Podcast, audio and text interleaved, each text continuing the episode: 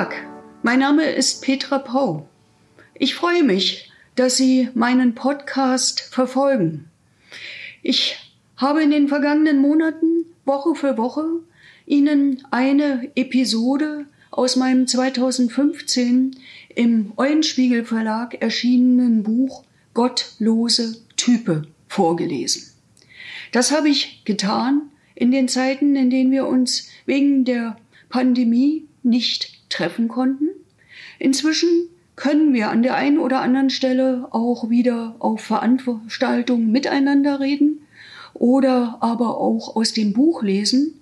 Ich werde trotzdem in den nächsten Wochen Ihnen immer wieder eine mir besonders am Herzen liegende Episode vorlesen. Ich wünsche Ihnen viel Spaß. Auch heute möchte ich Ihnen eine Episode aus dem Buch Gottlose Type vorlesen.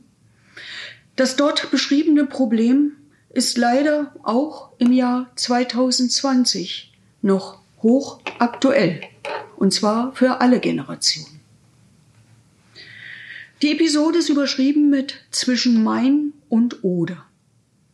Nur einmal angenommen, am 3. Oktober 1990, dem umjubelten Tag der deutschen Einheit, wurden in Frankfurt zwei Knaben geboren. Der eine am Main, der andere an der Oder. Beide entwickelten sich prächtig. Sie studierten und engagierten sich später als gefragte IT-Experten, der eine am Main, der andere an der Oder. Irgendwann, 2057 oder später, erhalten beide ihren Rentenbescheid. Auf dem vom Main steht mit Abstrichen Danke.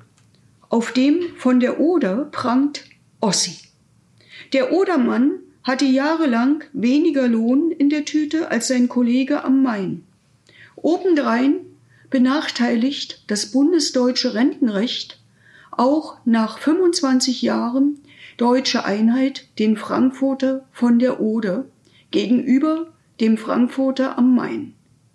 Die Linke beantragt Legislatur für Legislatur wieder und wieder die offenen Rentenfragen endlich zu lösen allein auf weiter Flur. 2009 nahm sich Bundeskanzlerin Angela Merkel der Frankfurter Frage zwischen Oder und Main an. Im Koalitionsvertrag der CDU-CSU mit der FDP stand hoffnungsfroh, wir führen zusammen, was zusammengehört. Und was dort steht, gilt. Und es galt bis 2012. Dann ließ Angela Merkel kundtun, sie könne am Main leider nicht vermitteln, was an der Oder erstrebt wird. Kurzum, Pustekuchen. Wahlen werden am Main gewonnen, nicht an der Oder. Übrigens schrieb das die Bundeskanzlerin damals an die Seniorenvertretung Marzahn-Hellersdorf, die nach der Einlösung dieses Koalitionsversprechens gefragt hat. Und natürlich hat die Fraktion Die Linke im Bundestag auch im 30. Jahr der deutschen Einheit einen solchen Antrag in den Bundestag eingebracht, aber die anderen Fraktionen stimmen nach wie vor nicht der Angleichung der Lebensverhältnisse, wie sie im Grundgesetz vorgeschrieben ist, zu. Ich hoffe, es hat Ihnen gefallen. Wenn ja, empfehlen Sie mich doch weiter an Ihre Freundinnen und Freunde. Sie können gern jede Folge kommentieren, mich abonnieren oder auch auf iTunes bewerten.